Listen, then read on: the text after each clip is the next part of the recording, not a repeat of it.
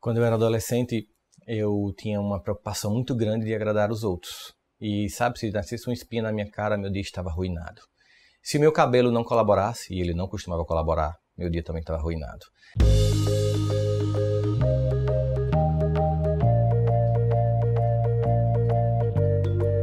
E isso é uma coisa que irrita muito a gente, mexe. Eu sei que na hora, às vezes, os pais ficam assim, que besteira! Olha, pensa numa frase que não ajuda.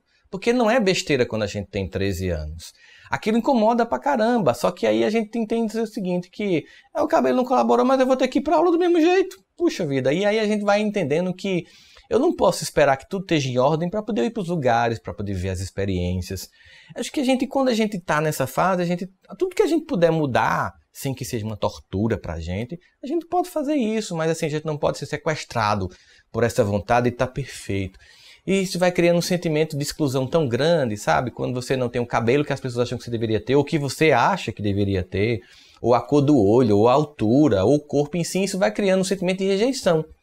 E você começa a se sentir inferior. E é engraçado que é como se a gente comunicasse por Bluetooth para as pessoas. Quando você se sente ruim com você mesmo, você chega no ambiente, é como se você jogasse uma mensagem por Bluetooth. Tu, eu sou o idiota, me trata mal. As pessoas parecem que elas leem e tratam mal você.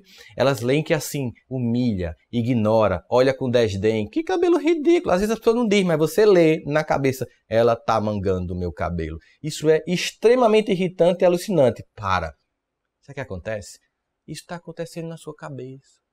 Às vezes as pessoas não estão nem preocupadas, sabe por quê?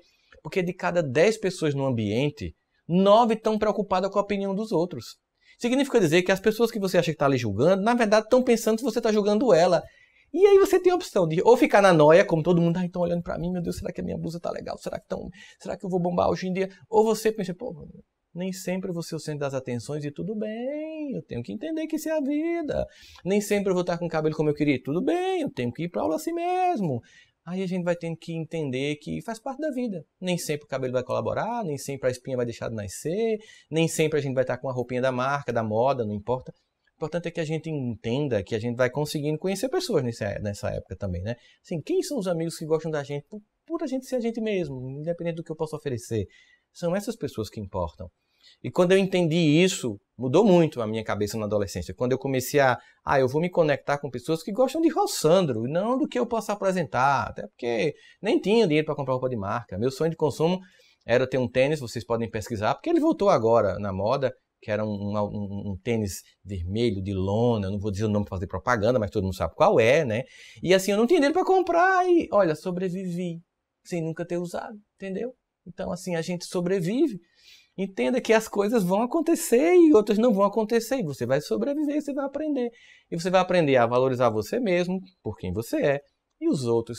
Se conecte com pessoas que olhem exatamente para quem você é e gostem de você pelo que você é, e não apenas pelo que você oferece. Porque se você achar que o respeito que você vai ter vai ser pautado por ter um celular da moda, uma roupa da moda, ou então estar tá com o cabelo em ordem, com corpo em dia, basta seu celular quebrar, sabe? Basta o cabelo assanhar que a sua felicidade vai junto com ele.